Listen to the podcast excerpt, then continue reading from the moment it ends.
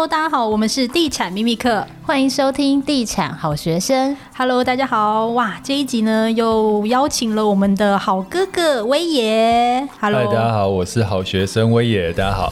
哎，威爷真的很厉害耶，因为他有一天就私讯我说，我买房子，我想说，嗯，怎么这么冲动又买房子了呢？到底发生什么事情？就前不久有上 有在脸书上分享啊，就是。哦，我在大直那边，就是实践大学附近看到一个新建案，哦，真的就是风景非常的好，对面就是望山嘛，然后就是旁边就是操场，而且我问我那个看风水的师傅，他说那边就是地灵人杰，就说 风水宝地，你知道我最容易被洗脑了。我发现你看房都会问那个风水老师，一定，我每每一户都要问。因为我觉得这很重要啊，因为我自己在创业的过程中，我发现有很多成功的老板，每一个都有专门的风水老师。嗯，真的不要不信邪。像我现在不是住在大同区的房子，那个时候我也是请老师帮我看过。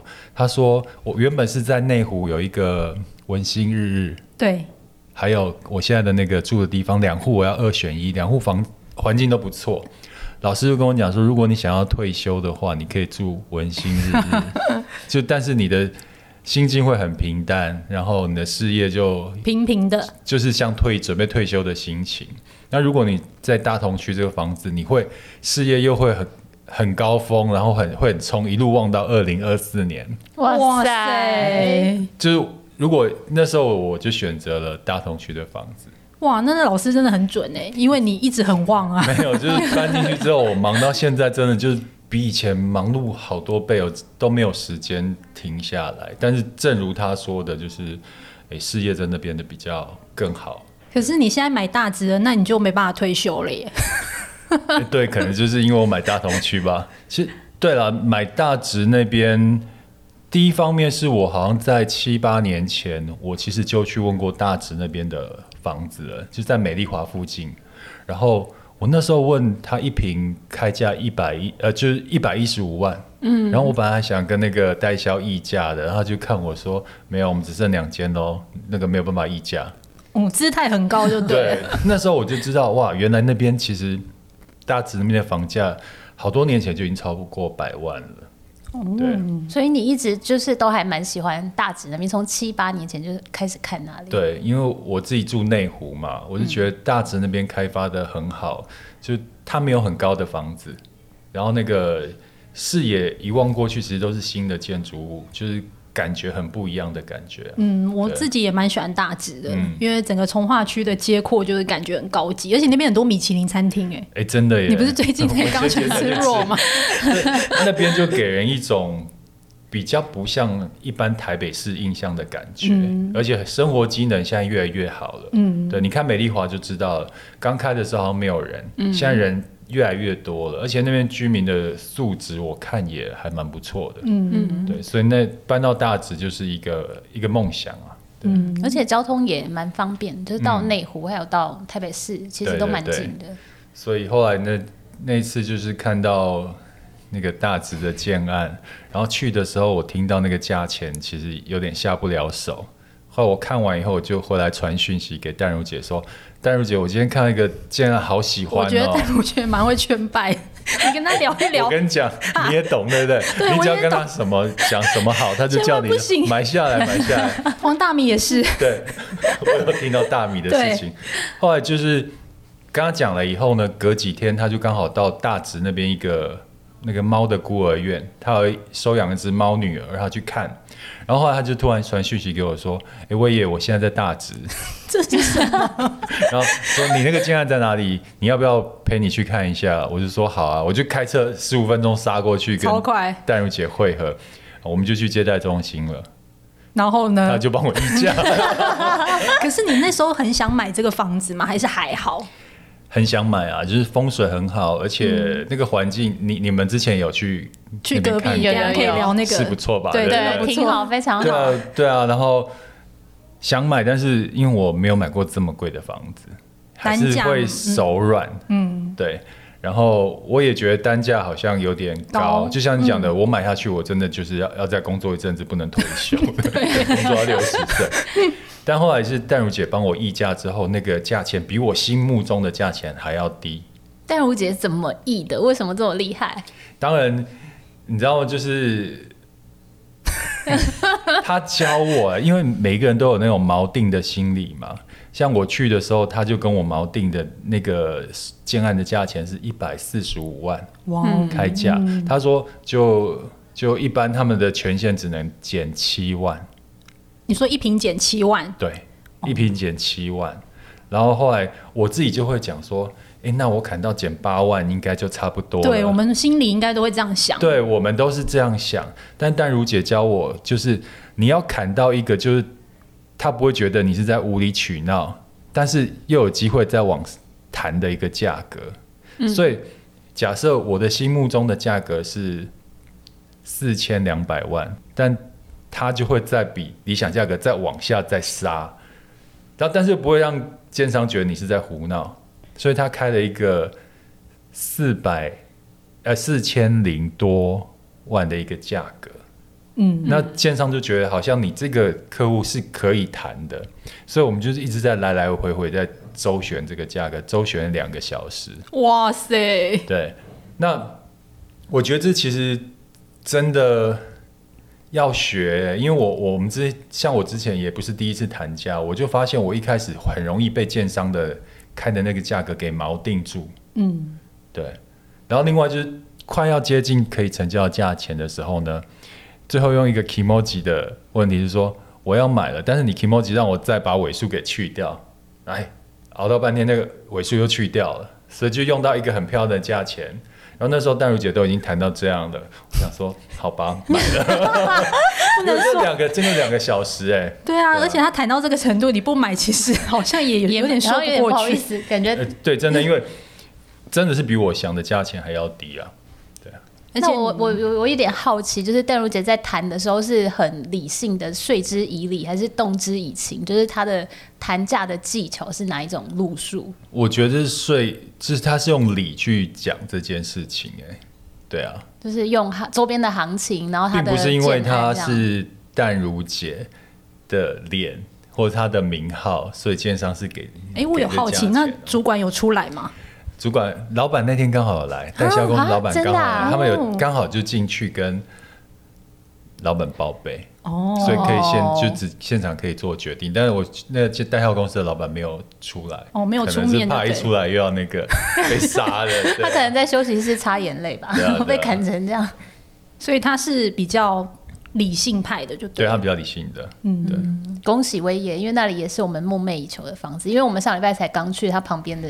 建案刚好有一个都根案要开工动土，哦，然后还遇到我我等下我先讲一下，我发现不同的区域购物的状况不太一样哦。嗯、像我到其他的地方看看房子，你因为你们也比我更清楚，就一般看房子卖的最好的是什么样的平数？比如说一个社区里面有一房、两房、四房，就那种卖的最好的是。通常应该就是大概两房啊、嗯、这种的刚性需求会卖的比较好。你知道那个我买大直那边卖的最好是什么吗？坪数越大的越好。我去买的时候，楼上那种四五十平全部卖光哎、欸。哇塞！然后二十几平的剩的很多哎、欸。哈，就很真的。它的购物的形态需求好好奇怪，那边的口袋好像也跟地方别的地方不一样。嗯，因为我那时候去问说，哎、欸，楼上的。那个大平数应该不好卖，他说没有，全部卖完了。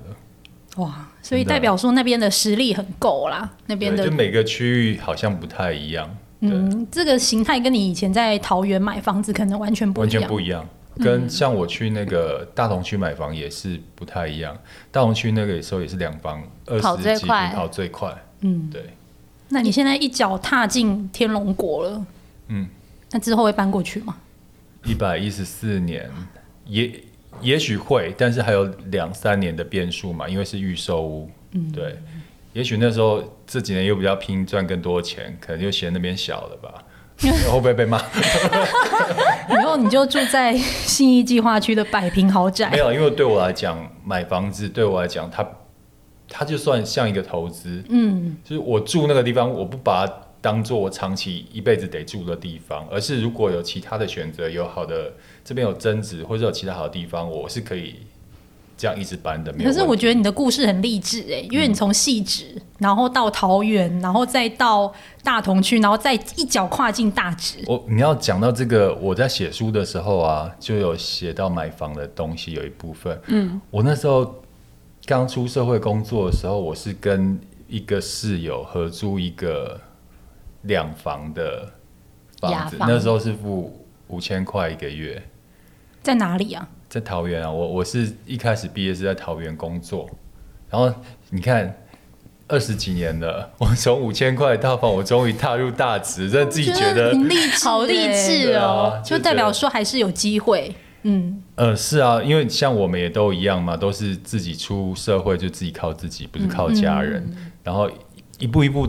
我们也是这样子完成了，所以有很多年轻朋友都说啊，现在好像没有机会啊，大家躺平好了，什么都不要干，嗯，躺平族。我觉得躺平真的就完了，就真的就躺平，千万不要躺平，这还有机会。你看哥哥姐姐们，我发现我们其实这一群就是大家好朋友，都是靠自己的。大米也是，对啊，都很励志啊。淡如姐也是啊，淡如姐也不是一开始就这么有钱的哦。淡如姐以前比我们更辛苦哦。对啊，所以我觉得都有机会，因为你知道我们出来。职场上或工作上，我们如果我们只是为了那三四万的薪水的话，你就太小看你自己了。我们要出来要赚的不是薪水，要赚的是机会。嗯，你看我们在这一路上，让我们要进的是什么？就是好像你的努力被人家看到，然后人家愿意帮你一把，那个机会才是比薪水更重要的东西。我哭了。顺便宣传一下你的新书，即将要上市。嘿，恭喜耶！新书的名字叫做。别在该理财的年纪选择放弃。哇哇，这名字超棒哎！对，因为很多人就像你讲的，已经直接摆烂放弃了。可是我觉得都还是有机会的，只要你还年轻的话。对、嗯。好，那我们刚刚话题转回来，就是话锋一转。对，刚刚就是谈到说，我们其实前一阵子有去你们家隔壁、嗯、有一个案子，他刚好动工了。我先去那边看的耶。哈，你先过去的？对，我先只看。可是他，等下会逼。哎、欸，可是他还没有开案呢、啊。没有，那时候我开车过去的时候就看，然后他有一个招牌在一个转角，我打电话去问他，说接待中心在那个大直市场那边，哦、我先去那边。他现在，他他是。跟我讲说是一百三到一百五十万，对，没错。然后他会开一个说明会，就因为而且我而且而且我去排，我要登记，我已经排那个续预约的优先顺位哎啊！你去的时候已经是二顺了，我去了二顺，我那时候是已经算很早嘞，对，很早。我去的时候，他我是登记二十六平的嘛，就是好几户全部我都是二顺，我登记了两个二顺，你就知道那边好奇怪，真的好热哦。对啊，而且二十二十六平也都快死。就三千多万，嗯，不便宜，所以我就我就知道那边好像还蛮抢手的，所以我去淡如姐那次议价，我议到的时候，其实我也也是一个动力，让我赶快签下去的一个动力了。嗯、对，就是这时候就要说到我们有一个地主户的朋友，以前那天也是开工的时候。意外看到他，然后呢，就发现全场像我们去参加开工记者会都是穿的很正式，嗯、但是我们看到那个前同事，就也是我们跟威爷的前同事，然后他就穿着休闲的 衣服。真的真的有钱人都是这样打扮的。对，然后我就说：“哥，你应该是地主户吧？” 然后他就一直笑，他真的是地主户。哎、欸，真的很爽哎、欸，他他是以前我们的同事啊，就是人就很好，温温的，嗯、就也蛮型男的。对对对，然后。就是听说他就是在，因为那边原本是一个海沙屋，后来就是跟建商谈完之后做做一个地主跟建商的重建嘛。然后听说它是一平换一平，对不对？对，没错。因为海沙屋它的那个容积比较高，所以可以盖比较多，所以地对地主来说可以分回比较多。对啊，你看四十二平多少钱？四十二乘以一百三。哦，数字太多了，五六千万，好。我好羡慕他，哦，我还要爆他的料，他还多买了一户呢。真的，对，那我我有一个，那讲到这我就有个疑问呢，就是有我有很多朋友就买那种很老的，就是期待可以都更啊的房子，那这样的房子到底有没有机会让它翻身呢？其实这个有一点看运气，嗯、因为要看你的那个邻居里面有没有那种很钉的钉子户。像那个我们那个同事这个地主户，他就说，其实他们那个案子也卡了一二十年，嗯、然后中间也换了五六家建商，嗯、最最后就是现在这一家，因为给的条件就还不错，才终于全部都谈定。要不然之前好像也是一直都谈不拢，所以也是有可能会一直卡到到他给后代子孙，可能都还在谈。嗯，而且通常一楼有店面的就会比较难一点，难度越高，对不对？对啊，因为店面会希望它分的比较多。那现在店面又不值钱，哎，对啊，现在店面，你你知道我看到很多新大楼的店面都卖不出去，也没有人租，哎，你这附近就很多空的啊。呃，我我我们这边是东区是传统，我是讲说有一些新的大楼，嗯，就是新的住宅，然后。店面下面都是很难卖，嗯、买了卖了以后也没有租不出去，嗯、因为成本过高了。对，我们常常说，就是这一波市场很热，热的是住宅，嗯、可是旁边的店面就乏人问津。我我记得我二二三十岁的时候，那时候还在想说我要买很多店面当那个包租公，就专门租金店面的。但我现在因为电商越来越起来，对，基本上很少人。那你有买过店面吗？没有哎、欸，因为那个时候买不起，现在觉得好像也不用买。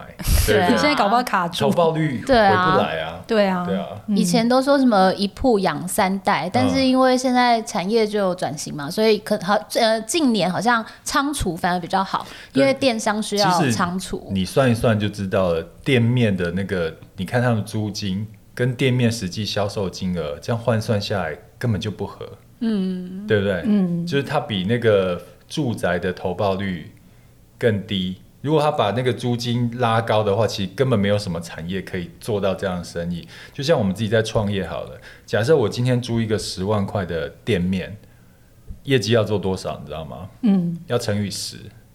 哦，对要做到一百万对，一个月。就是我我花钱租了十万块的店面，我要做到一百万的业绩才可以。那你想想看，在这个世道之下，有谁？能做到这样的业绩，就一般的小商家其实不太可能。嗯，一百、啊、万真的蛮困难的。一天要三万块的业绩，你要卖衣服也不太可能啊。吃的吧，也许。可是有机会吗？吃的要很拼呢。你说像五十岚这一种吗？就问问威爷，知道他以前也开过。哎、哦欸，我想问呢，我最近有在想要不要开饮料店。不要，你疯了！不要。对啊，哎、欸，我之前有认真考虑五十岚呢。我。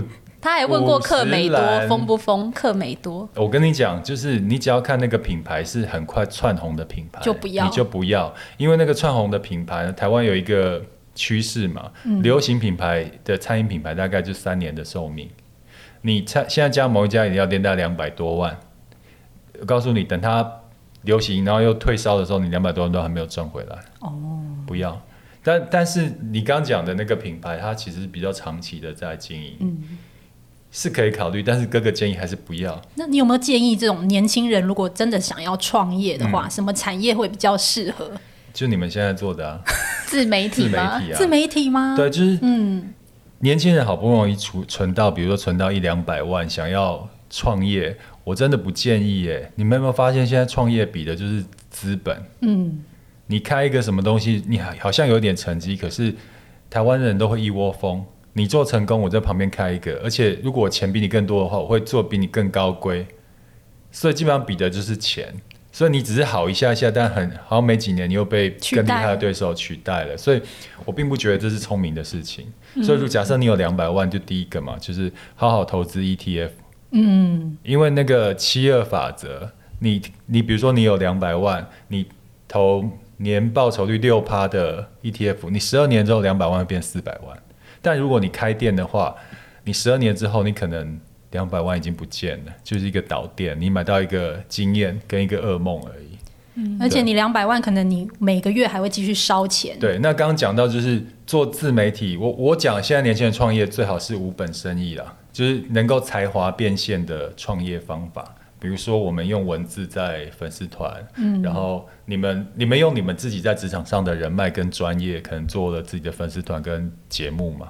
我觉得这才是比较可行的方法，也是风险比较小的方法。嗯，我们常说我们是无本生意，可是我们的最大的没有本啊！你看这个 现在器材不是本吗？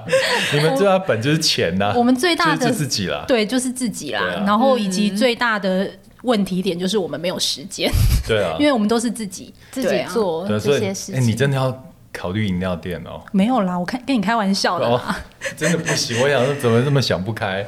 没有没有，对啊，就是我觉得还是专注本业比较好。对对，而且虽然说 p a r k a s t 赚不了钱，只有只有大概前三名可以赚，但是我觉得自己的累积，对啊，对啊，而且你们很深耕在房产这一块，嗯，那基本上你也不用走到最最前面啊，就只要这个领域的前前几名就够了，对啊。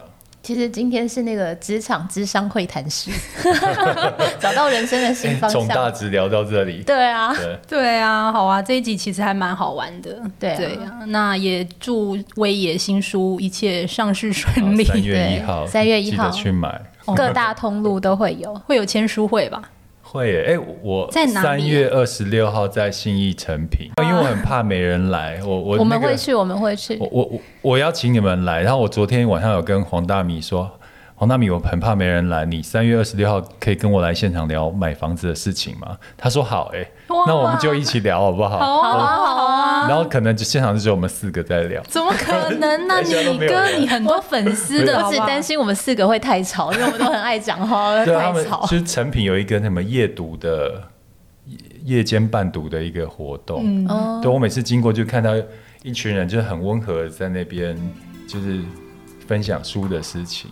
我们区应该会把它炸。所以你是夜，所以你是夜间就对了。呃，他九点到十点。哇，很棒。三月二十六号礼拜六九点到十点。好，好期待哦。也那个听众也可以来参加。对啊，大家如果有时间的话，可以一起来跟我们聊天。好，那这一集也谢谢喽。好，拜拜，那我们下期再见，拜拜。拜拜。各位地产好学生的听众，大家好，我是威爷，我出新书了，名字叫做《不要在该理财的年纪选择放弃》。我记得刚出社会工作的前几年呢，我每个月领着不到三万块的薪水，然后和室友分租一间大概五六千块钱的套房，我大部分的时间都用在赚钱。当时我给了自己一个目标，我希望在六十岁的时候可以存到几千万的存款。不过我怎么算，好像都不太可能达到这个数字啊！现在一转眼过了二十年啊，我竟然已经提前达到了这个目标。这本书我会分享我对投资理财的想法和方法。如果你是对未来没有危机意识的，或是已经放弃投资理财这件事的朋友，很建议你们可以看看我这本新书哦。别在该理财的年纪选择放弃。我们用现在的汲汲营营换未来的游刃有余。希望我们在七老八十的时候都能成为优雅自在的上流老人。购书链接可以看一下，呃，这一集的资讯栏。谢谢大家。